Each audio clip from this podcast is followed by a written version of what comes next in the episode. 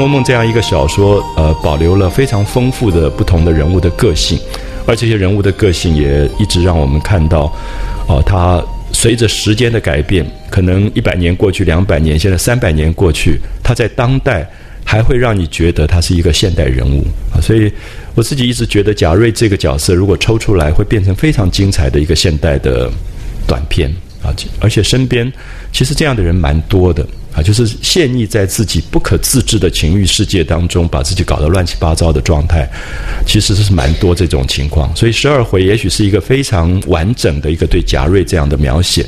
那我相信，等一下在阅读的时候，呃，很多朋友可能还是会觉得会笑贾瑞，会觉得可笑可怜啊，就是这么笨，这么被玩弄、被捉弄，你会嘲笑他。可是不晓得在现实生活里，有一天如果你对这样的一个朋友，或者说甚至自己掉在那个情欲的纠缠里面的时候，那种无奈的状态，我们大概才重新会回想到贾瑞这个角色非常动人的那个描写的方法。因为作者没有用很草率的方法在写他，相反的，几乎是很残酷的在写到贾瑞被捉弄过程里面一再受骗、一再被侮辱的那个过程。可是我们都会觉得。当你情之所深，你这个情可能是高贵的，可是情之所深，也可能是你受折磨的原因啊。就是当他一味的爱上了这个王熙凤以后，他自己本身就在这个不可能的爱情当中，其实就已经是一个侮辱啊，不断对自己的侮辱的形式。所以我们看到凤姐她回到家了，回到家跟她最得力的一个助手就是平儿啊，在聊天。那正聊天谈着谈着的时候。就有人回说，瑞大爷来了，所以你可以看到贾瑞大概是三天两头往荣国府跑的啊，所以这么巧他又来了，所以王熙凤就赶快说请他进来。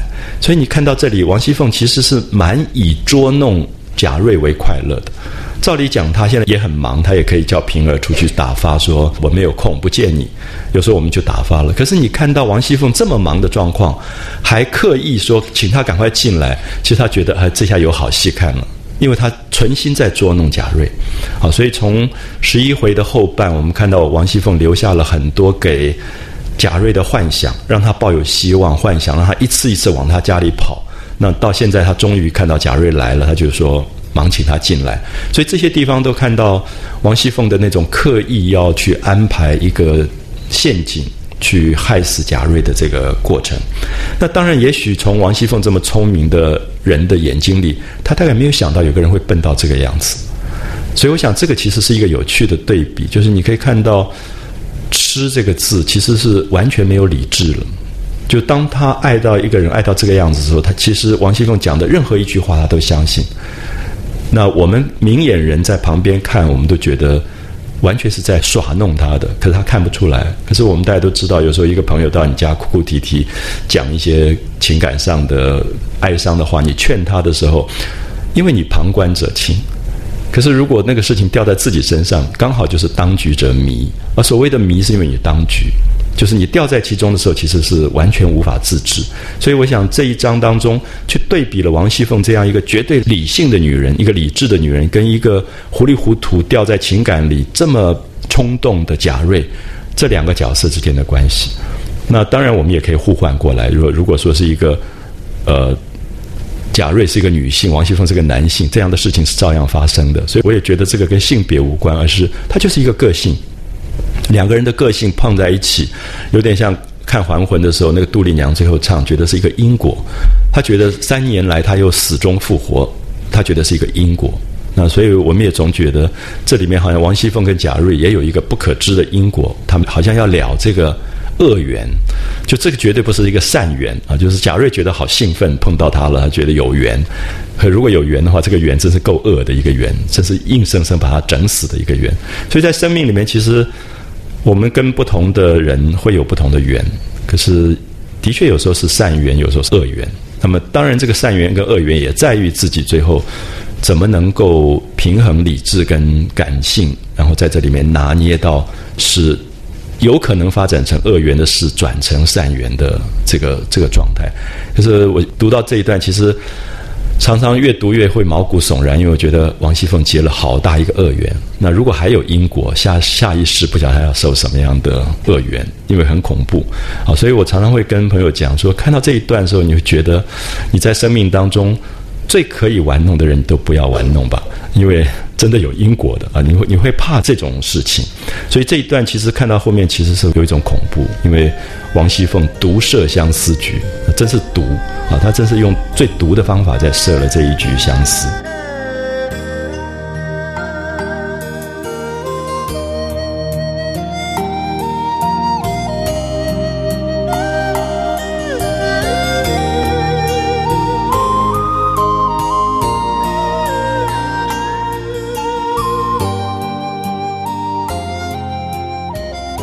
就把贾瑞往屋里让啊，让他进来。那贾瑞就非常兴奋啊，心中喜出望外。就他已经来了好几次，被拒绝了好几次，他也不知道是真的王熙凤不在，还是假的王熙凤不在。总之，他还是觉得。很奇怪，你在情痴当中啊，所有的绝望都变成让你好像考验你自己的一个一个过程。有些朋友在旁边看的时候，你觉得他的那个自苦，他觉得这个自苦也在证明他情感之深。好，所以你可以感觉到贾瑞已经来了多少次，而这么多次王熙凤都不在，那他其实也许有时候我们会觉得，呃，我失望了，我就不再来了。可是你可以看到他一再来。啊，一次一次的重新再来，那么一点都不放弃的这个这个感觉，所以贾瑞喜出望外，急忙进来见了这个凤姐，那满面陪笑，连连问好啊。下面大家可以看一看，就在那个年代当中，一个男子对女子的这种调情，这种调情的戏，我想我们今天也许调情的戏都不这样演了，可是过去他怎么调情？那个调情的方法，他连连的就问呃凤姐好不好？那凤姐假意殷勤，就王熙凤根本不喜欢他，可是故意好像也很很疼他，彼此就让茶让座啊，让他喝茶，让他坐下来。你可以看到王熙凤这样的身份的人，平常的人见他的时候，大概他连叫坐都不让坐的，事情交代完就走了。所以他这里让茶让座，当然也让贾瑞觉得。特别受到了恩宠的感觉，因为贾瑞在这个家族里绝对听到过很多别人谈王熙凤，像阎罗王一样多凶之类的事情。那么现在他觉得，怎么王熙凤对他蛮好的，好，所以这里面他自己就产生了各种的这种幻想。然后又看到凤姐如此打扮啊，就是穿的特别漂亮。那天我们在小说里常常看到有对王熙凤很细节的描绘。头上戴着非常讲究的头饰啊，这一类的东西。可是现在他其实没有一点点细节的描绘，他就如此打扮。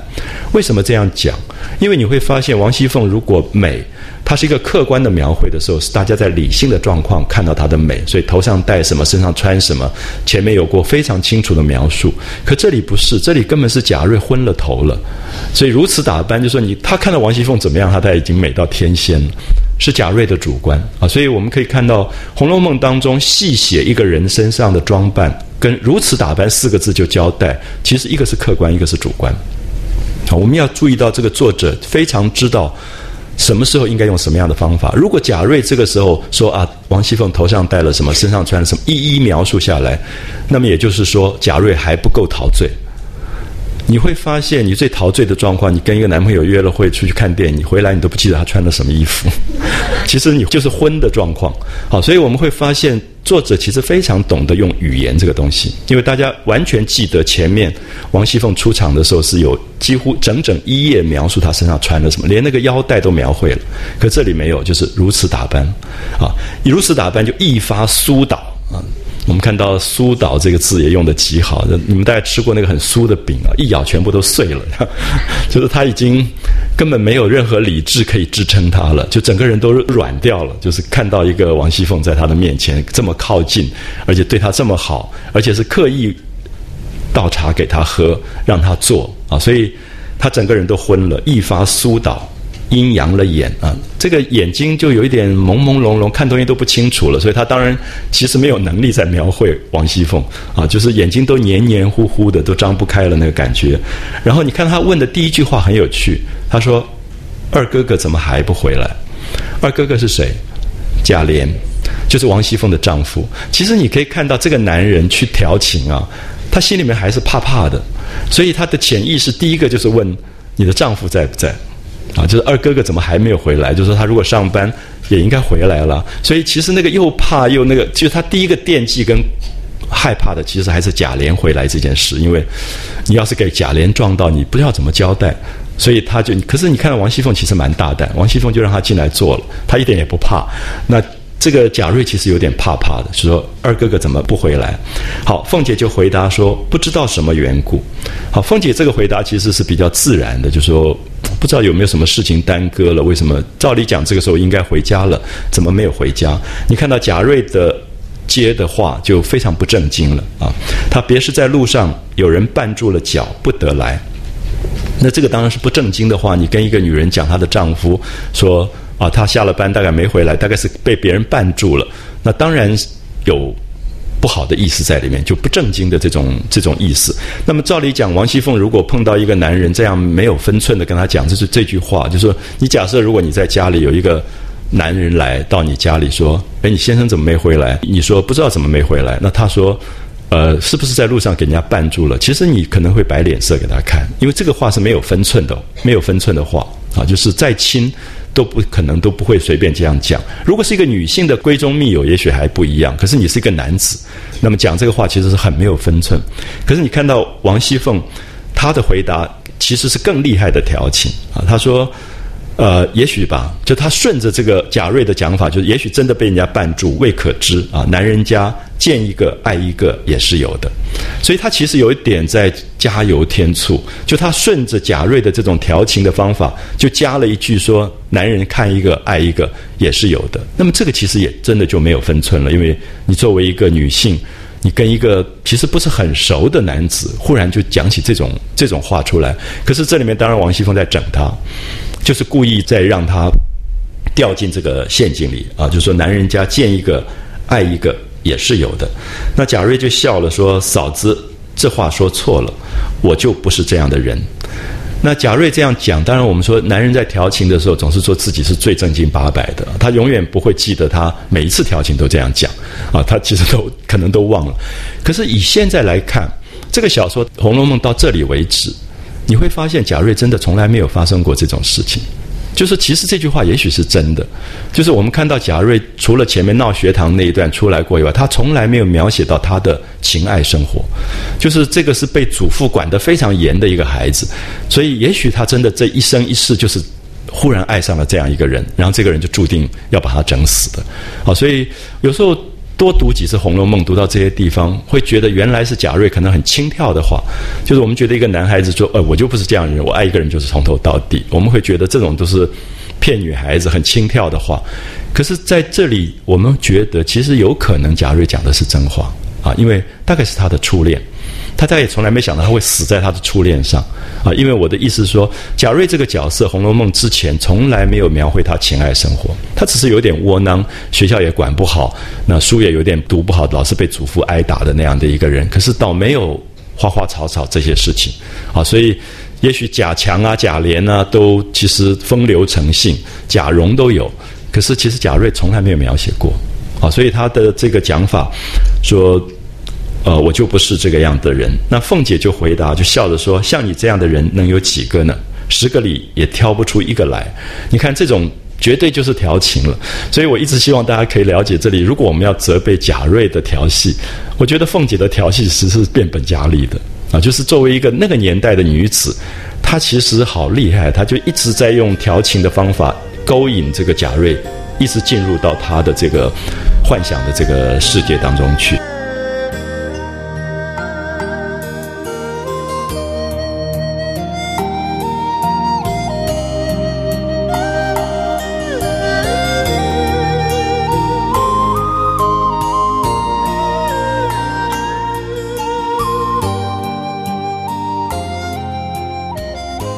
像你这样的男人能有几个呢？十个里也挑不出一个来。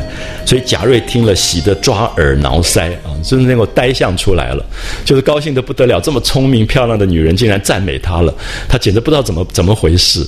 好，所以从头到尾，贾瑞其实展现的就是一个笨蛋的样子，就是一个呆瓜的样子。可是你又觉得好可怜，因为他完全不是王熙凤的对手。就是这个才是让你觉得那个悲哀的地方。就他哪怕只要有一点点的聪明，他都不至于这么傻。就这么一句话，他就抓耳挠腮啊，就简直喜出望外，也不晓得怎么回事。然后他就又讲说：“嫂嫂天天也闷得很啊。”这种是调情的话里常常有的。你看到《水浒传》也好，《金瓶梅》也好，常常都是从这里开始，因为情爱的调戏常常就从发闷开始啊，生活寂寞，然后要解闷，他就开始了。所以那个潘金莲在阳台上晒衣服，然后闷闷的，就是心里边有，就是因为他寂寞了。所以那个晒衣服的杆子嘣掉下去打到西门庆，西门庆抬头一看，这下就不得了。其实是因为自己心里面先闷了啊，就是发闷那个寂寞的那个感觉。所以贾瑞就说：“嫂嫂天天也闷得很。”凤姐就回答：“你看，如果很正经的在家里讲家常话，就说你干嘛说我很闷？我不会啊，我忙得很。王熙凤那么忙的一个人，可是你看到凤姐她这里回答说：正是呢，只盼个人来说话解解闷呢。”你看，又是一个暗示，好像她很巴望着贾瑞来，所以他寂寞的不得了，闷的不得了。然后那个丈夫又不回家，贾琏又不回家，所以巴不得有一个人来说说话，解解闷。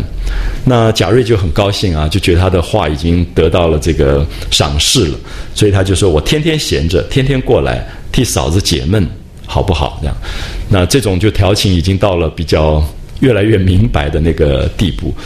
那凤姐就笑着说：“你哄我呢，哪里肯往我这里来？你看这种强势的人，他才会用弱势的样子出来，故意表示说你哪里真的会喜欢我，真的会来，你不过是哄我而已。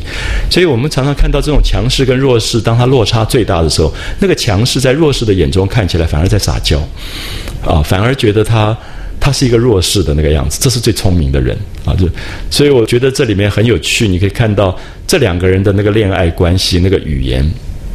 你如果仔细看一下，在生活里面，如果看到这样的一对关系的时候，它是非常非常有趣的啊！就不管他是恋人或者夫妻，或者是有时候是同事朋友，就是那个强势跟弱势差别到这么大的时候，语言就常常变成这样，就是每一个语言都变成对方强势的人在耍弄他啊！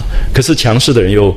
做出完全是弱势的样子，说你哄我呢，你哪里肯啊？每天来这里陪我这样子。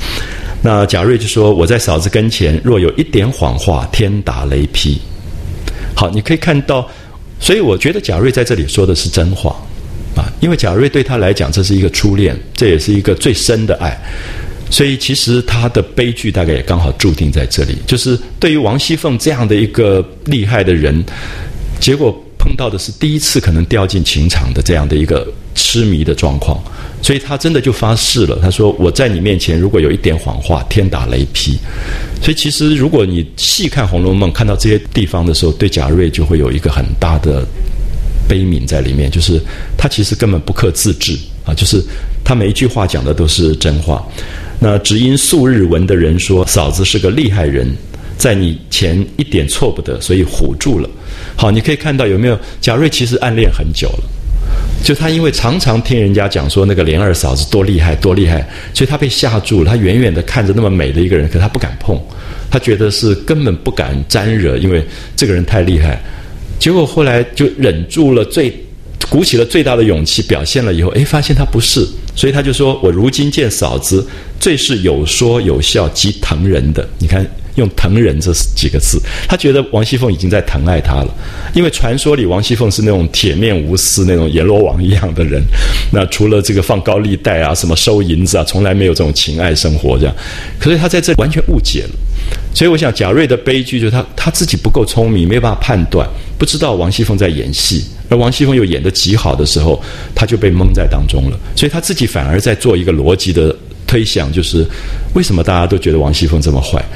那王熙凤其实蛮好啊，你看这么客气，有说有笑，还让他喝茶，让他坐，然后他就觉得这样子想起来，王熙凤一定对他是特别好了，因为对别人都那么凶，那对他一定有特别的这个意思，所以他才说素日闻的人说嫂子是个厉害的人，在你眼前一点错不得，所以唬住了啊，吓住了，所以如今见了嫂子，最是有说有笑的人，极疼人的，我怎么不来？死了我也愿意。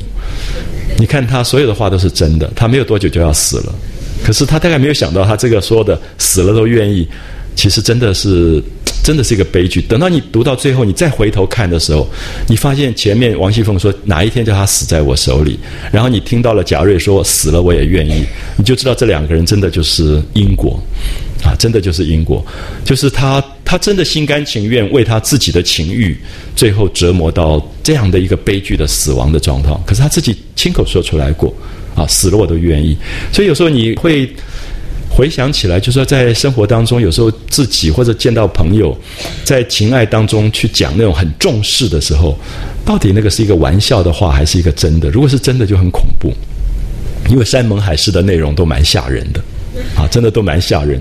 可是大概有时候你也会觉得，山盟海誓这种话变成没事说两次，每天说个三次，大概也就无所谓，因为反正说了就忘了。可是如果说他真的是一个真实的状况，他就很害怕，因为我的意思说。会不会贾瑞从来没有跟别人讲过这一类的话，而是第一次讲出来？那这个时候他真的是必死无疑了啊！因为对他来讲，这个生命是第一次如此付托。如果贾瑞这次没有死，他第二次恋爱、第三次恋爱，他这个话就不真了。这样了解吗？可是贾瑞就死在这一次了。所以贾瑞这个角色变成我一直特别感兴趣的人，因为我觉得他真的是初恋，他第一次爱上一个人，而且暗恋了这么久都不敢跟别人讲。而对方是一个这么不可以、不可能去亲近的人，最后他鼓起勇气一接触这个事情，他才会说死了我都愿意。而他最后全部讲中了，啊，他自己的这个这个下场。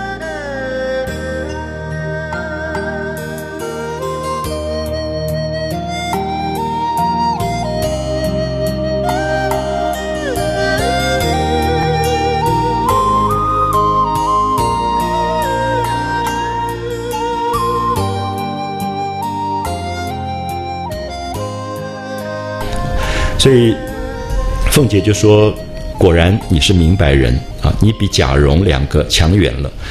那贾蓉、贾强都是跟王熙凤很亲的。记不记前面有一段很有趣的戏？王熙凤在那边很忙着一些事情的时候，贾蓉进来了，就是刘姥姥来的那一天。贾蓉进来，贾蓉进来交代要借炕瓶，玻璃炕瓶。那王熙凤就有一点在戏弄他，就说不借，后来又借了他，就。”很很明白表现出王熙凤很爱贾蓉，爱他这个侄子，然后就说蓉儿回来，贾蓉就回来，然后在那等了半天，王熙凤没有讲话，说你走吧，我现在没有空，晚上再来找我。所以那一段很多人都提到王熙凤跟贾蓉有非常不清楚的关系啊，可是作者没有写，作者没有写。如果这一段的部分是真的，这个婶婶是爱上了他的侄子的。啊，所以王熙凤不见得没有她情爱上的东西，就是她其实是老手，她玩这些东西，她也都是在主控的，就是她是一个主宰的这个这个状态。那这个时候，她在这个贾瑞的面前，她就装成好像很很干净这样的一个人，然后她要特别批评贾蓉，因为我想整个的贾府的这个上上下下的人，其实都有很多是非。记不记得交大有一次喝醉了酒，说你们贾家什么事情我不知道。这个趴灰的趴灰，养小叔子的养小叔子，趴灰的趴灰是在讲公公爱上了儿媳妇，养小叔子的就是讲说婶婶爱上了侄子。啊，爱上这其实已经讲出来。宝玉不是傻里呱唧问什么叫趴灰，这样就被凤姐骂了一顿。其实那一段在就是在车子旁边，交大骂的其实就是王熙凤。所以王熙凤在这里当然也知道说，哎，贾贾瑞可能在外面。因为他们跟贾蓉都是好朋友，一定听过贾蓉这些跟他很亲的事情，所以他特别说啊，你比贾蓉两个强远了，就贾蓉、贾强这些人强多了。我看他们那样清秀啊，长得漂漂亮亮的，只当他们心里明白，谁知竟是两个糊涂虫啊！竟是两就有点骂他们，可是用这个骂他们贾强跟贾蓉，结果对比出来。贾瑞觉得自己真是不得了了，因为其实贾瑞在学校里面，在第九回闹学堂的那一回，大家看出出来，贾瑞是一个很没有能力的人，懦弱无能，然后判断事情不清楚，不会处理事情的人。所以，其实我们常常看到这些卑微的人，就是智商不高，然后在社会里面常常失败挫折的时候。当他一旦受到一个赞美的时候，他真的就也昏了。他忽然觉得他自己好像真的是一个蛮强的人。他不晓得凤姐在耍他，啊，他就在对比，他就讲说贾蓉跟贾强两个是个糊涂虫，一点不知人事。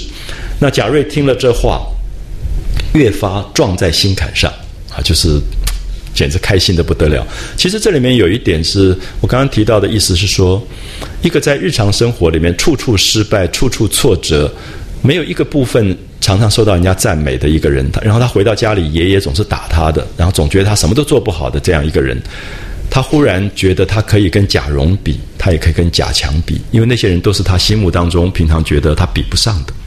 所以这个时候，其实贾瑞很惨啊，就是一个这么卑微的一个生命的状况，忽然被玩弄。可是他以为这个玩弄是真的，他甚至大概也愿意相信这个玩弄是真的，因为他这一生没有得过赞美。所以有时候贾瑞这个角色，我特别想去写他的原因是，我觉得在现实生活里，其实我们很容易忽略这样的一个卑微者的哀伤啊。就是杜斯托夫斯基写过一个小说，题目叫《被侮辱的与被损害的》。整个小说里面都写那个在社会里最被侮辱跟最被伤害的那些人。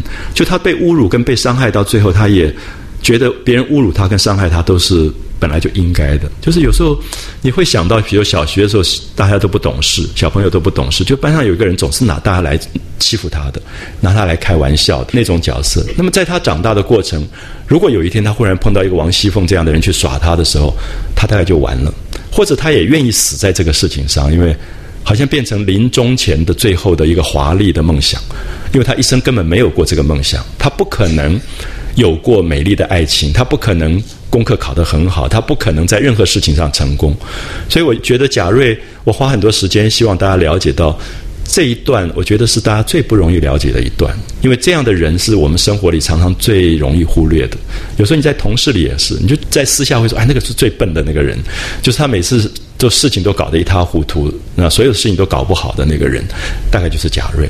那如果这个人有一天他在生命里面，他忽然觉得自己也可以跟别人一样。爱上一个美丽女子的时候，其实真是蛮惨的一个一个状态啊！所以我是完全用悲剧的方法在看这一回，就是对贾瑞这个描绘。可是作者很厉害，他用了像闹剧的方式在写，写了一个一个悲剧。好，然后因为撞在心坎上了，所以这个贾瑞就昏了头。昏了头以后，越来越没有分寸，所以他又不得往前凑了一凑，就本来就已经坐得靠近了，他又往前移动，就得寸进尺，就是。他的情欲真的无法自制了，然后愧着眼就在那眯眯眼在那边看凤姐那个不正经的样子，然后又看凤姐带着荷包，就是以前女孩子、男孩子腰带上都会挂几个荷包，里面放一些小东西的，啊，就是小的饰品啊，或者一些香粉啊、胭脂啊，随身可以化妆的这些小东西。那男孩子就放鼻烟壶啊，这些就是荷绣的很漂亮的荷包。那这种荷包是非常私密的东西。我记得以前我们有一个民谣叫“绣荷包”，就是荷包是女性常常会送给非常心爱的男子作为定情的东西的，因为它是贴身的东西，所以通常女性的这种荷包都有一种很强的私密性啊，很强私密性，就是它不会让一般的男子轻易去碰啊看。所以你看到贾瑞竟然去看他腰上挂的荷包，其实是很不礼貌了，就是他们这种嫂嫂的关系，他竟然就一直看他的荷包，然后又问。说你戴着什么戒指？好，你看到越来越接近到他对那个肉体本身的这种描绘，就是他看王熙凤的手，然后说：“嫂嫂，你戴什么戒指？”那当然不是在看戒指，其实在看手。那这些地方都看到说贾瑞已经昏掉了，就是他他真的智商不够了。所以一旦那个王熙凤给他一些暗示，他觉得可以得寸进尺的时候，他的那个本能的欲望爆发出来了。啊，我现在讲本能欲望，就是说，其实是一个二十岁上下的一个男子的那个情欲，在这个时候忽然不可自制，而且他也觉得对方在给他机会，好像可以摸摸手，因为王熙凤再不阻止他，就摸手了，啊，就摸手了。所以你可以看他看荷包、看戒指，然后说你戴着什么戒指，然后王熙凤这个时候会阻止他，因为王熙凤其实是蛮讨厌他，就想说好，再不阻止他，真的要过来摸手了这个样子。所以这个。凤姐就悄悄说：“放尊重着，别叫丫头们看见了笑话。”好，这个时候，这才是王熙凤应该讲的话。王熙凤的话都是命令的，而且非常有威严的，因为那种王家的大户人家出来啊，父亲做到九省统治，然后又嫁到这种贾家的豪门，那这样的一个少奶奶，上上下下管了三百口人，他当然不会让贾瑞这样的人碰他，所以他说：“放尊重的。”啊，你不要让丫头看到了笑话，就觉得这个男人已经真是不像样了啊，不像样。可是这里所有的不像样，我都希望大家了解到，贾瑞本来就是这样一个人，他没有什么身份，他在贾家根本是一个没有人看得起的一个一个小人物。那么凤姐是何等人物？所以这里面你会觉得他也没有什么尊重不尊重，因为他平常也就常常被人家侮辱。你记不记得打架的那一场第九回是谁在骂贾瑞？是帮贾宝玉拉车的李贵在骂他，就是李贵是一个佣人。是一个奴才，这个李贵竟然说：“瑞大爷，我看你也真是管不住，叫佣人来教训他。那你如果是主人的话，哪里容得许说佣人敢在他面前去批评他？所以贾瑞其实是一个，我刚刚一直用到卑微这样，就是他的成长过程根本就是一个卑微的角色，父母都死掉，一个孤儿，然后爷爷养大的，所以他根本没有一个身份这样的观念。所以这个时候王熙凤才教训了他说：你放尊重点啊，不要让丫头看见了。”就笑话，所以贾瑞如听轮音佛语一般，忙往后退啊！你可以看到他其实非常听话，所以所有的问题其实是在凤姐的身上。凤姐如果好好的教训他一顿，命令他，他其实也就听话了，或者说你不准再来，他也真的就不来了。可是凤姐其实就在像猫在玩老鼠一样，抓一抓放一放，抓一抓放一放。所以你可以看到凤姐讲了这个话以后，她简直像听到那个释迦牟尼佛讲的话一样。立刻就往后退啊！其实非常非常听话的一个一个人，然后凤姐又笑了，说：“你该去了啊。”那这里面都有一种欲擒故纵啊，所有这种对于贾瑞知道他已经完蛋了，要掉进来了那个状况，他就又要他走。然后贾瑞就说：“我再坐一坐啊，让我再坐一坐。”好狠心的嫂子，就说：“你怎么让我坐这么一下就走了啊？”这里面都在。表现出两个人的关系已经到了王熙凤主宰全局，贾瑞根本变成一个毫无判断能力的这个人。再做一做好狠心的嫂子，你觉得那个情欲到最无奈的时候，多做一下都好，其实就是赖皮了啦。啊，就是你常常在恋爱里看到弱势的那一方面的赖皮，就是就是耍赖了啊，根本就耍赖。我再做一做也好啊，好狠心的嫂子，那凤姐就要整他了。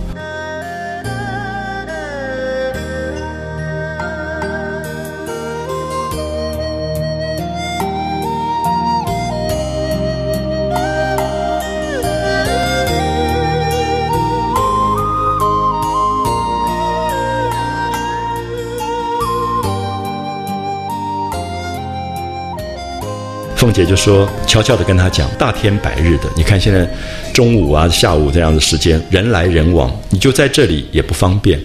啊，这个话其实很恐怖啊。你说他们好像要做什么？说大白天的，你你在这里人来人往，那也不方便。所以他就跟他说：啊，你且去吧，你现在走了好了。晚上起了经啊，晚上以后入夜以后你再来，那悄悄的在西边穿堂等我。你看这个是不是调戏？”好，所以我觉得其实凤姐对这个是真的要负很大很大的责任，因为贾瑞其实那个爱是一个完全糊里糊涂的那个状态，他也不敢安排下一步要做什么。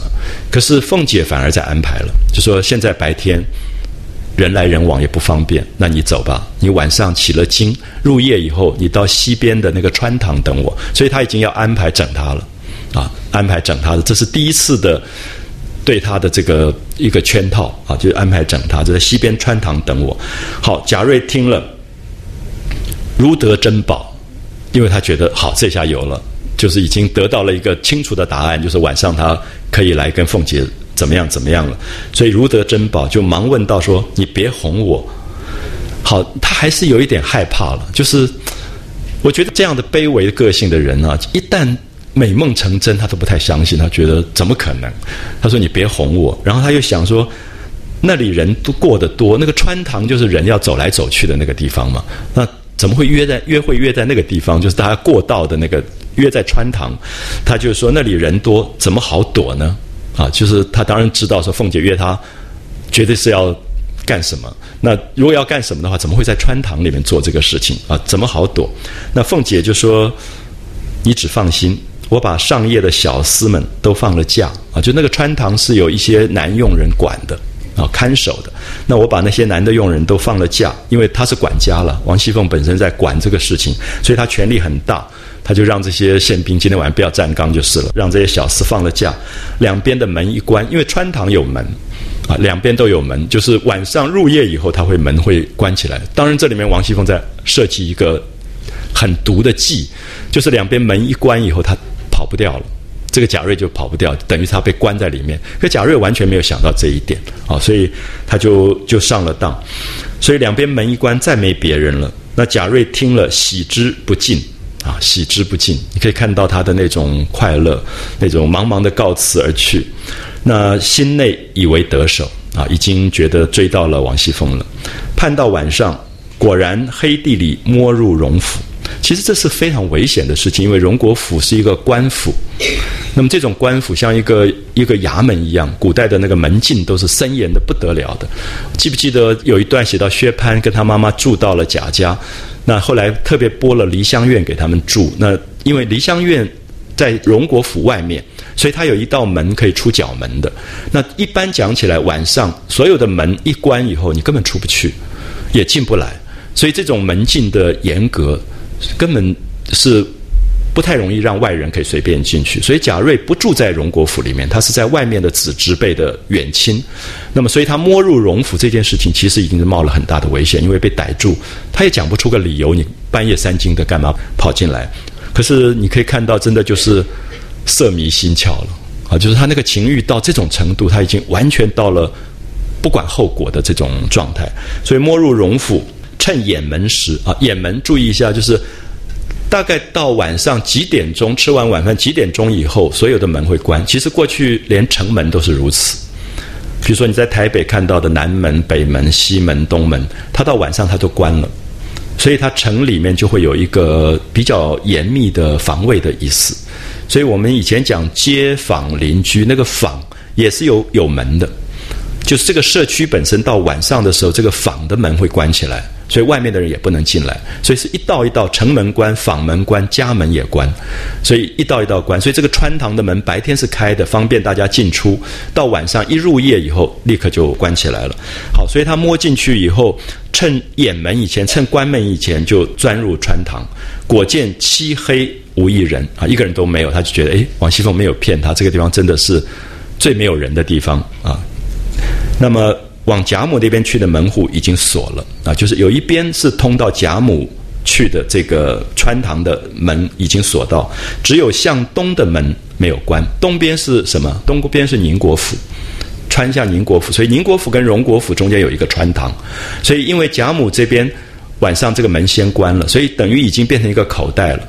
啊，变成一个口袋，本来是一个穿堂，这个门一关就变口袋，这个笨笨的这个贾瑞就进了这个口袋，所以等一下这边东边的门一关以后，他再也跑不出去了啊！所以这是王熙凤设计的一个计，就是就是让他进到这样的一个圈套里面。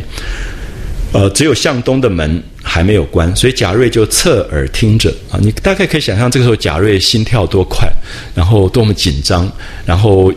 又兴奋，等着王熙凤要来，然后又紧张，怕被人家发现，那种大概简直是七上八下的那个状态。所以贾瑞就侧耳听着，那半日不见人来，就也听不到人来，没有任何人来，等了好久，忽听咯噔一声。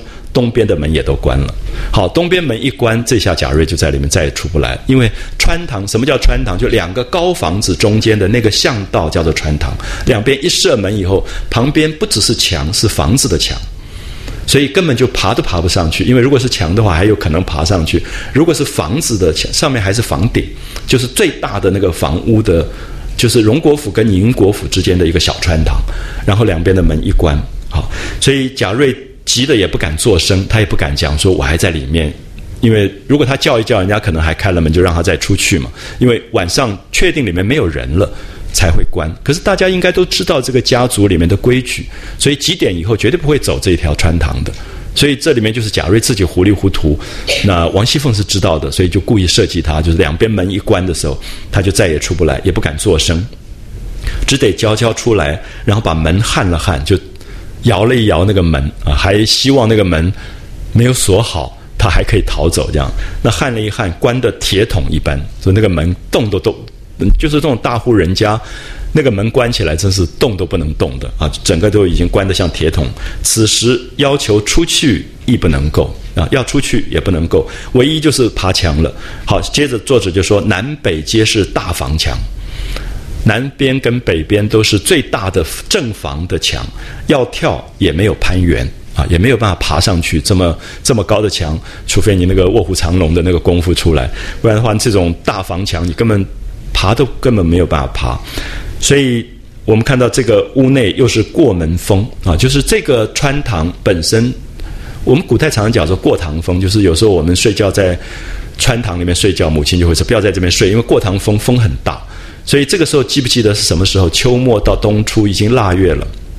记不记得他第一次见来见王熙凤的时候是十一月三十，就是阴历的十一月三十，过了冬至了，啊，过了冬至。所以这个时候大概是天气最冷最冷的这种这种时候，所以他半夜就关在那里，然后又是一个又是一个穿堂风，而且我想要去跟什么。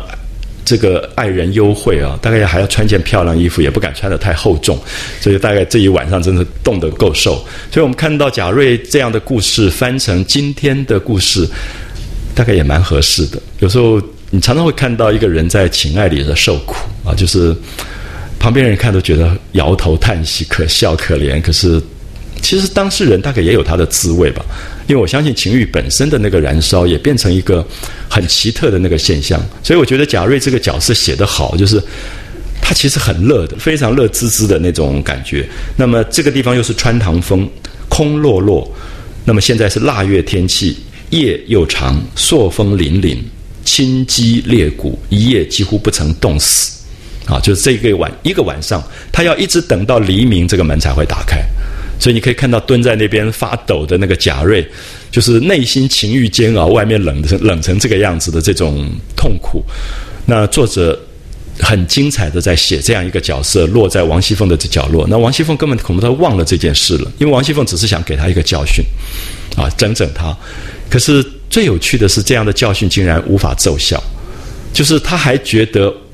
这是一个恩赐，因为王熙凤至少给了他这样的机会，所以我觉得这才是悲剧。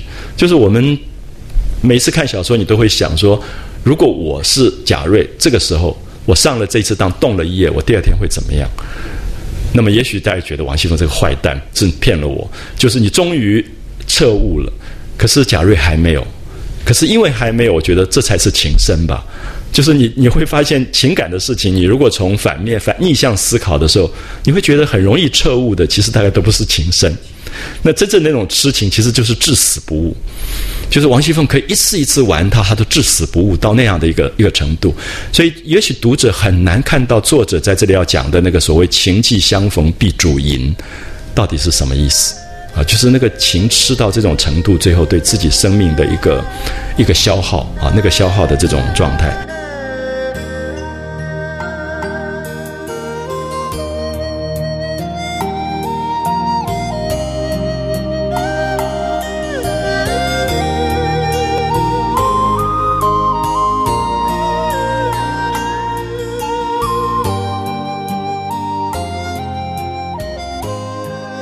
不容易盼到了早晨，只见一个老婆子啊，一个老太婆先将东门开了，然后又去叫西门，所以贾瑞丑的背着脸，你看他还怕这个老太婆发现他是谁，所以背靠着这个老太婆跑出去啊，所以就是觉得自己简直是丢脸到了极点，然后在那边冻了一个晚上，那么黎明要跑的时候，就背着慢慢一溜烟，抱着肩，竟跑了。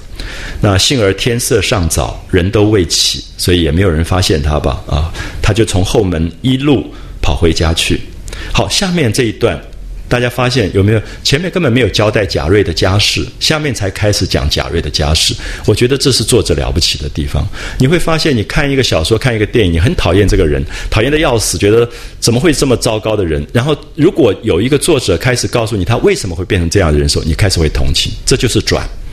啊，就是转，就是我常常意思是说，呃，以前在做行政工作的时候，有时候你会觉得，哎，好讨厌这个人，这个人怎么会讲话，每次都这么难过，这么不舒服，每次都是冲的这样骂人的，这这么低级趣味的人。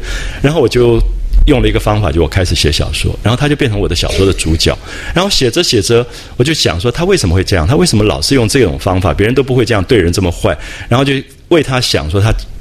长大的过程碰到什么什么事，然后最后这个人写回来以后，我就哎忽然很喜欢这个人，因为你为他找到了一个理由，就是因为任何人变成今天这个样子是有一个过程的，所以下面这一段大家注意，这是文学上精彩的写法，就是如果这个作者只是要写贾瑞跟王熙凤的情爱生活，他不会。不会写到这一段，他忽然转了说：“你看这个傻蛋现在跑回家，他就转过来说贾瑞父母早亡。有没有发现这是作者第一人称出来交代贾瑞，不是贾瑞自己讲自己，对不对？他告诉你说贾瑞父母早亡，只有祖父戴如教养。好，贾代儒我们知道是什么样的人，就是那种一辈子读书读得很好，考试考不取，没有办法做官。”其实一辈子就很酸的，然后最后就在贾家的私塾里面做了一个老师这样的一个人。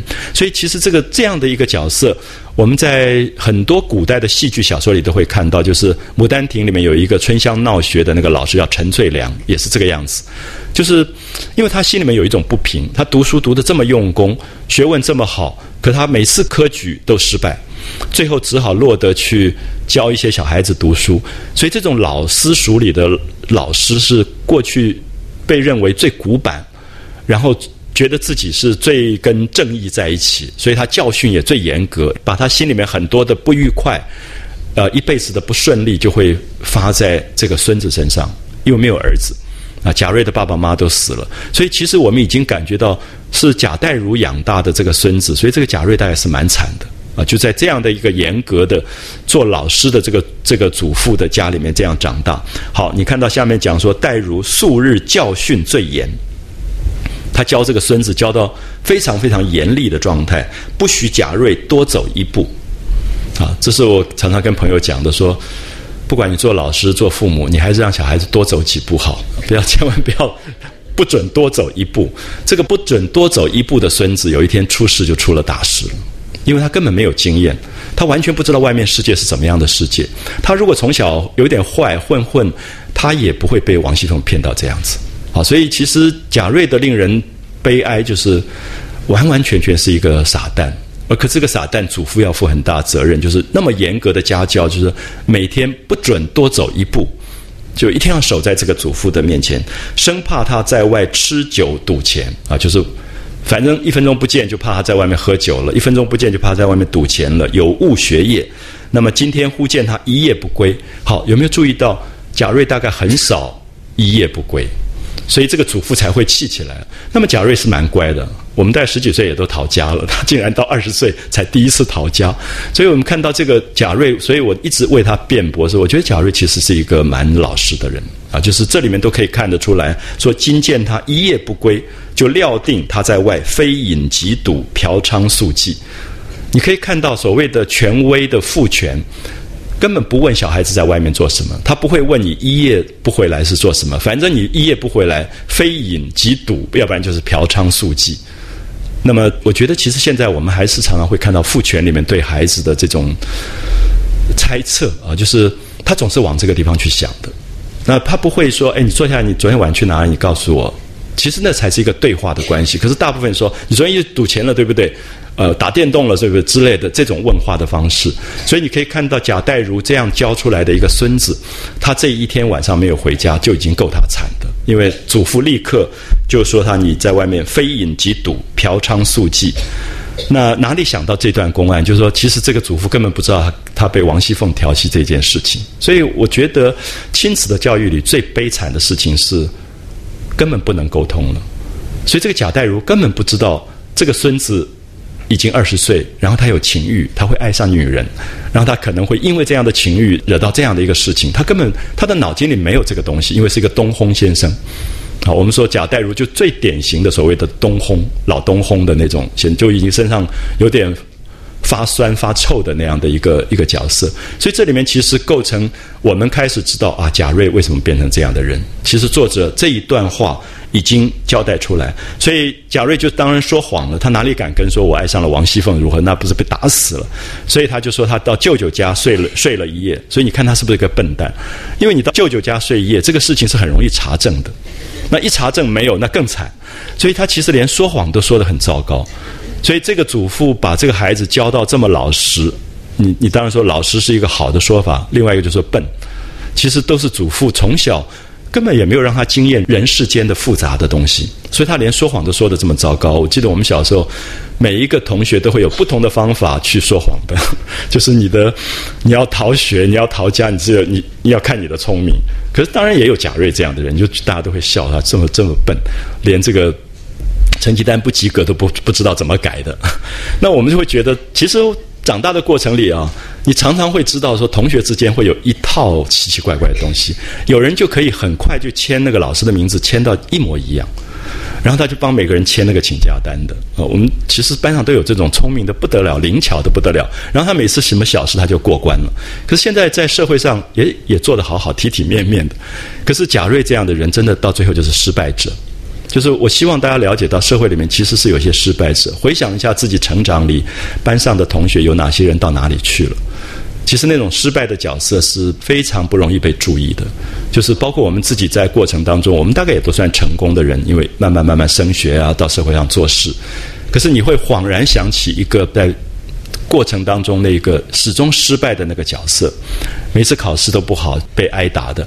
然后同班同学一起出去闹事情，回来又是他被挨打，因为别人都没事，都脱身了，就他就脱不了身的那种，就是贾瑞吧。啊，所以贾瑞这个时候，你看他说往舅舅家去了，天黑了，留我住了一夜。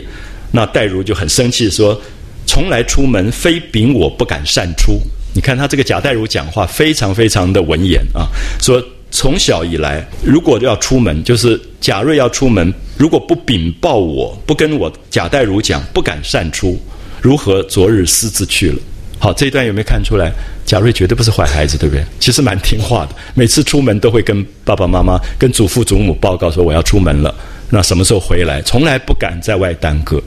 好，所以其实他绝对不是我们今天想象的那种坏孩子那种角色。所以，其实从祖父的口中反而透露出来了啊，说昨天怎么敢私自出去？光是这件事就应该就该打，而且又撒谎，还骗祖父说在舅舅家，所以这个撒谎已经被拆穿了。所以，而且撒谎，因此发狠，到底打了三四十板啊。那古代的三四十板不是那么好受的啊，当然不像我们今天随便手心这样打一打。那么就打了他三四十板，然后鞭刑啊，不许吃饭。然后跪在院子里面读文章，要补出十天的功课来方罢，就是要补足十天的功课。其实我们小时候有时候其实会受到这种教训的啊，就是罚跪啊。我们是跪在那个朱子之家格言前面这样，可是大概还不至于到饭也不准吃，因为我们的好处是总是有妈妈。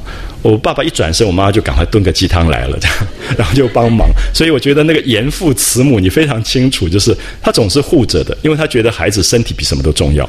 那管教是你的事，不是我的事。所以有时候父母会吵架，说：“哎，我刚叫他跪着，你怎么又叫他起来？”说：“管教是你的事，放他是我的事。” 所以那个母亲的角色很有趣。可是在这里会觉得这个贾瑞好像少掉一个母亲在保护他。好，少掉一个母亲疼爱他、保护他的那个角色，所以挨饿冻了一个晚上，没有吃饭，罚跪，然后在那边背文章，苦不堪言。啊，所以你可以看到这样的教育啊，会是一个对贾瑞可以使他改变的教育吗？会是一个让他刚才我们说的一个不克自制的情欲从此改邪归正的教育吗？当然没有。我们其实接下来看到贾瑞。竟然变本加厉，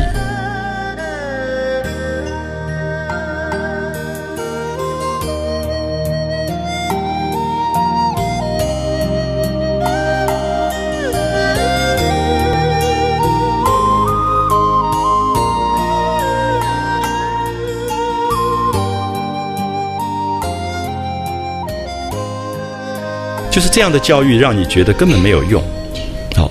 这个祖父大概觉得这个他是严师啊，又是严父，他身兼两个职责。呃，他当然也有一个东西是说，孩这个孩子因为爸爸死了，所以我要加倍教训他。他自己又是老师又是祖父，所以连那个祖父通常会疼孙子的那个感情都没有，就变得这么严厉的一个不通人情的这个状况。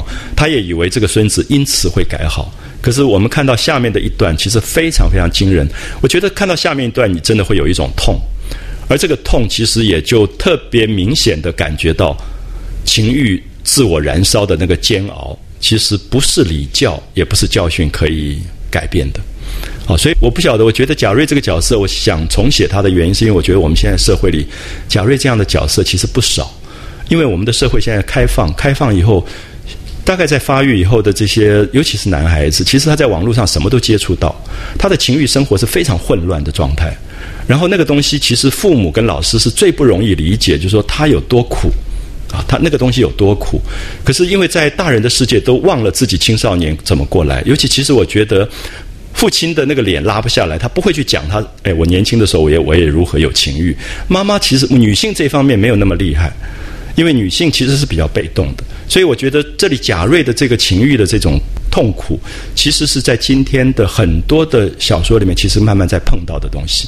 就他无法自制的那个情欲的那个煎熬，所以在这样的状况里，我们以为他遭了苦打，饿着肚子跪在风里读文章，奇苦万状。我们觉得从此会改变，绝对没有，啊，绝对没有，因为那个本能的欲望强到他根本已经像一个动物一样，他会更渴望的要去追求那个东西。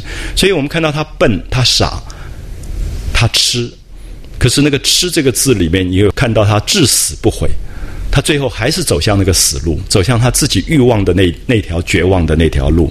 所以你看到此时贾瑞潜心犹未改，很惊人的一个转变啊！就是你都以为这一次之后他上当了，他会有一个领悟，可是没有。贾瑞潜心未改，再想不到是凤姐捉弄他。我们都觉得好奇怪，我们在旁边读小说都觉得怎么会不知道呢？这明明是捉弄你啊！因为关了一个晚上，王熙凤也没来，这不是捉弄是什么？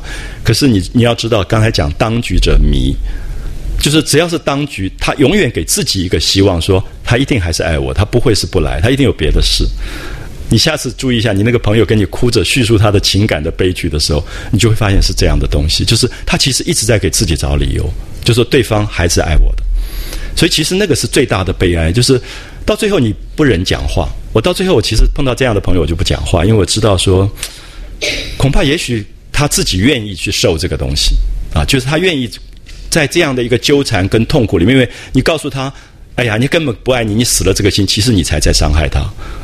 他不要这个这句话的啊，所以我以前傻傻的，有时候你看到这朋友受苦，你就会劝他，可是后来发现其实是不对的，因为。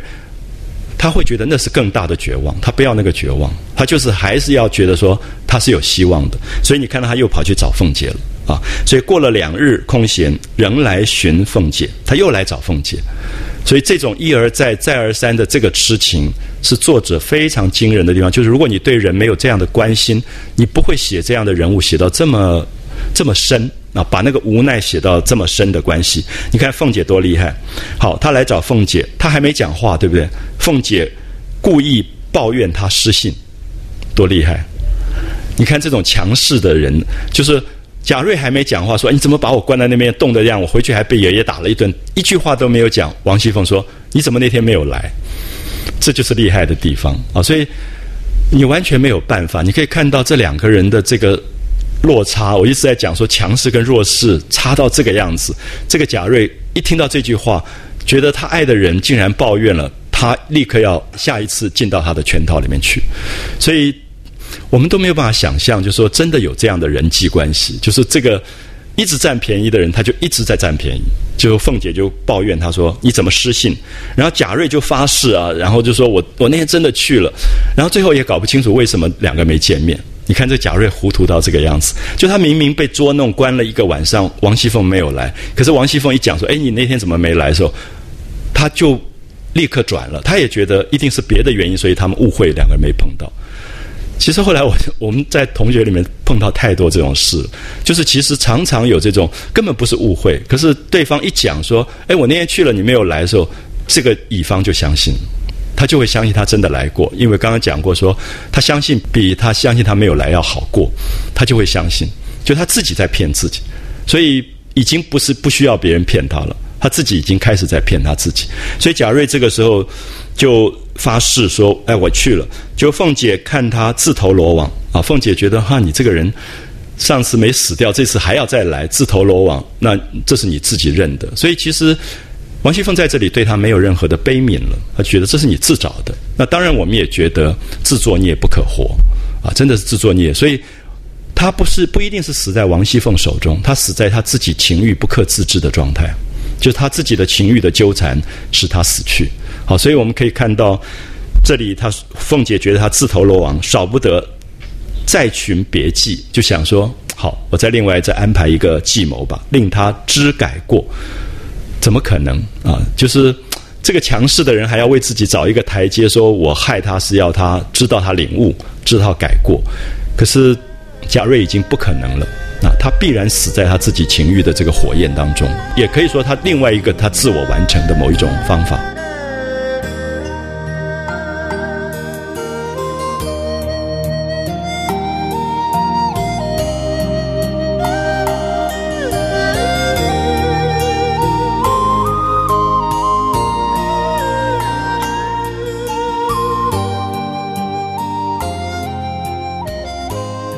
这个王熙凤就约他说：“今天晚上啊，他又来了。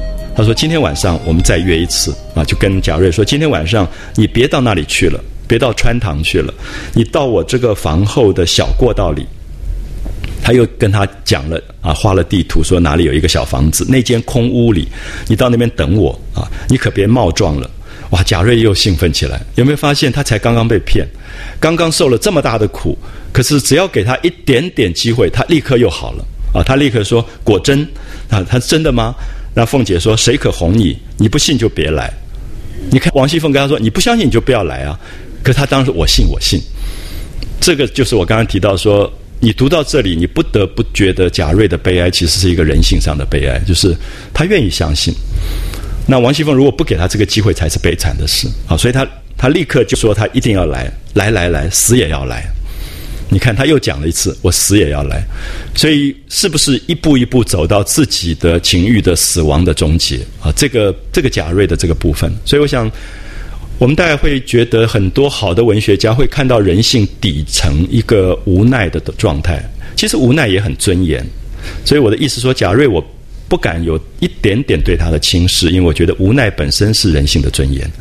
就是大家都知道，张爱玲常常被提到最有名的一段，是在街头上，一个警察，一个丈夫一直打那个太太，打的大家路人都看不过去，觉得怎么一个丈夫这样打太太，就跑去叫了警察来，警察就抓那个丈夫说：“你怎么可以这样在路上打你太太？就要妨害罪，把他抓到警察局。”那个太太就把警察推开，然后就跟她丈夫说：“回家，回家，回家再打，回家再给你打。”那其实那是张爱玲写的最迷人的地方，就是说人性当中有一种东西你无法解释。就是那个情爱悲哀的部分，其实是无奈的。就是你从合理的角度看不出来。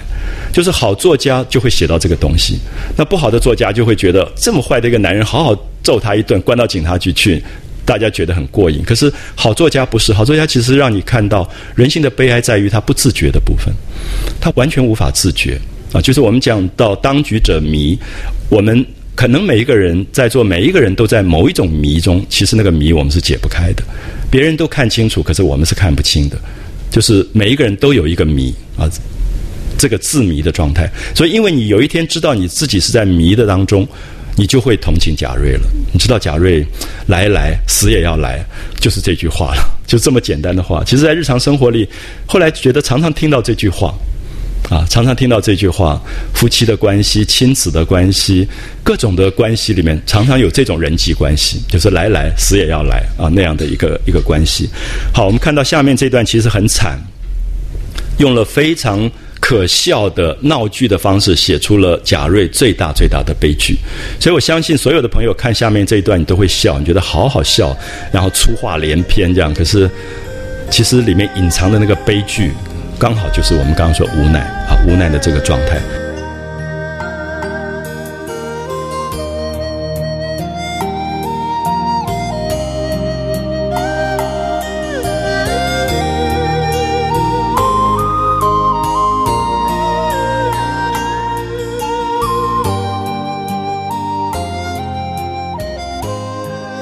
所以凤姐说：“你现在先走吧。”那贾瑞料定晚间必妥。就先去了啊，此时先去了。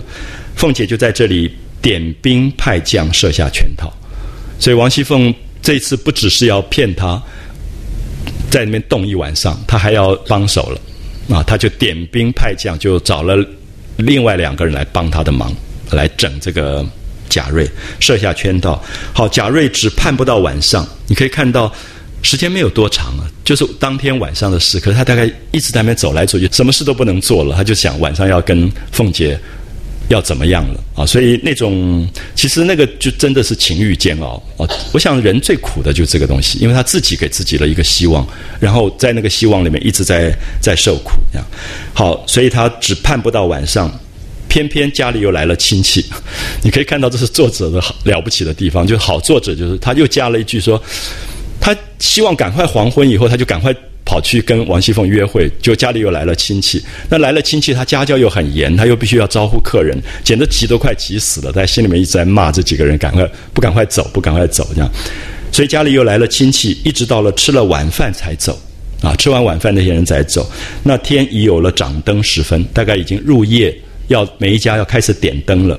那要等他祖父安歇，因为祖父睡了以后，他才敢溜出来。才敢逃家，因为祖父非常的严，所以祖父安歇了。所以我常常后来讲这一段给很多爸爸妈妈听，我就跟他们说：你不要以为你有个小孩子，你睡了。以后他就好了。你常常睡了。以后他就跑了。其实就是提醒我们说，管教严这个东西，你自己要拿分寸。有时候那种管教严到一个程度，其实你防不胜防。好，防不胜防。有的父母跟我说：你看我才离开他三个小时，发生这个事，我我就跟他说。只要离开三十分钟，这个事情就可以发生，没有说三小时的。那问题说，你为什么一定要非要每三小时去盯他一下，每三小时盯他一下？那他就会在三小时里面就把事情办完。好，所以我觉得其实有时候我们不太了解这个贾代儒跟贾瑞的这种关系，大概也变成我们传统伦理礼教里面亲子之间最解不开的一个一个问题啊，就是贾代儒去睡觉，总觉得今天没事了，这个孙子总算。好好在家待了一天，他刚刚睡觉啊，贾瑞就跑，所以等他祖父安歇，方才进荣府。一进荣国府，直往那个夹道中的屋子来等着，啊，他就赶快钻进那屋子，然后等在里面，像热锅上的蚂蚁一样啊，只是千转，就在那边转来转去，转来转去，左等人不来，右等人不来。其实这里面讲的时间是贾瑞心里的时间，恐怕根本没有多久。可是你会发现你在。盼望一个人来的时候，你就觉得那个人老不来，啊，就在讲他那种焦急、焦虑的那种关系，然后就在又在想说，别是又不来了吧？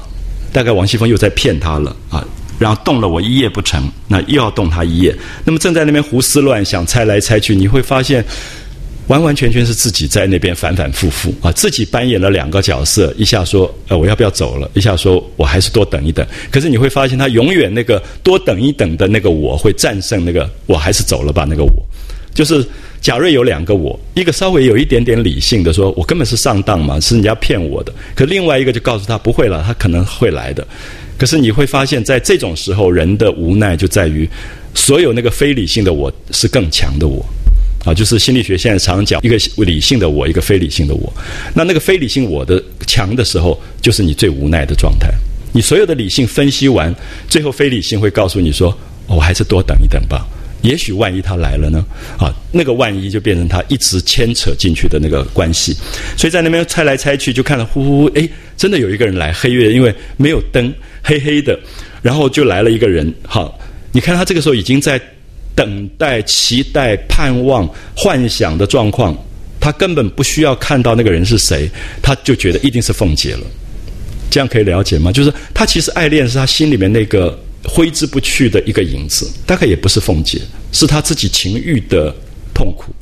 他要解决他的情欲的问题，所以糊里糊涂来了一个人，他就想一定是凤姐，不管皂白恶虎一般。等那个人刚到门前，便如。捕鼠一般抱住，叫到亲嫂子，等死我了。说着，抱到屋里炕上，就亲嘴扯裤子。好，我们看到这些地方都会笑。我们觉得贾瑞是一个很难看的人，很低级下流的人，因为这里简直像情色 A 片了。可是我要讲的说，作者如果不这样写，其实看不到我们刚才说“情既相逢必主淫”，他一直在提醒这一句话。贾瑞其实可能是一个爱。可这个爱可以往精神上升华，这个爱也可以往肉体上变成非要在肉体上解决去发泄。人本来就是这两面啊，这两面，所以我会觉得在这里写秦可卿的死，秦可卿是惊幻仙姑，告诉你情都是空幻的；贾瑞也在死，贾瑞是告诉你肉体上的单逆也是一样是一个空幻的东西。所以情跟淫在这里被和谐。我觉得这一部分到现在为止，很少人从这个角度谈《红楼梦》，因为《红楼梦》的读者都太高贵了，所以都在看情的部分。可是《红楼梦》绝对在写肉体。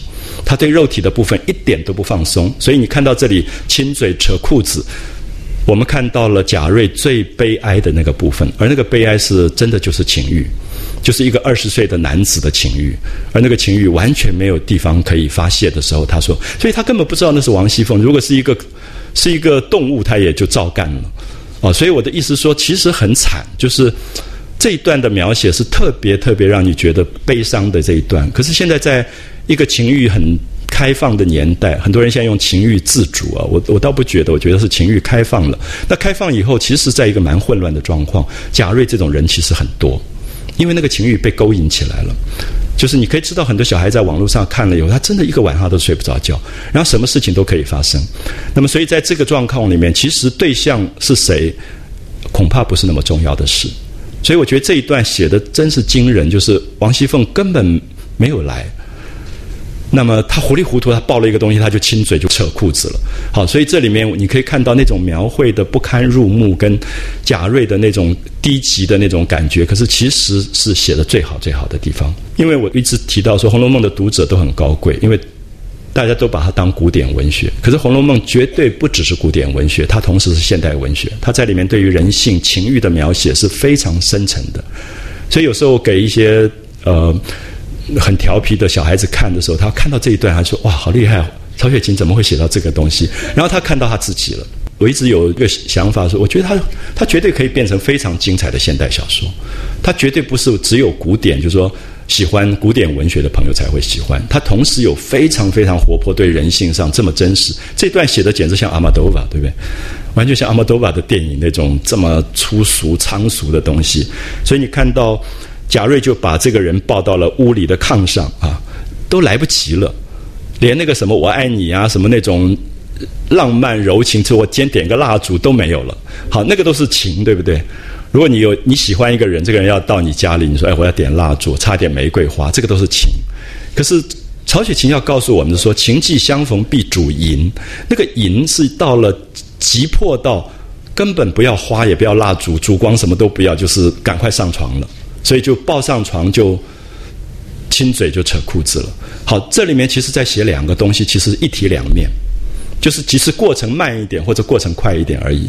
所以我觉得作者其实很也也很残酷。我们其实，在生命里面，我们希望那个爱情是比较浪漫的，我们总是希望它美化一点。可是作者其实透彻到点了蜡烛花，最后其实只是一个过程。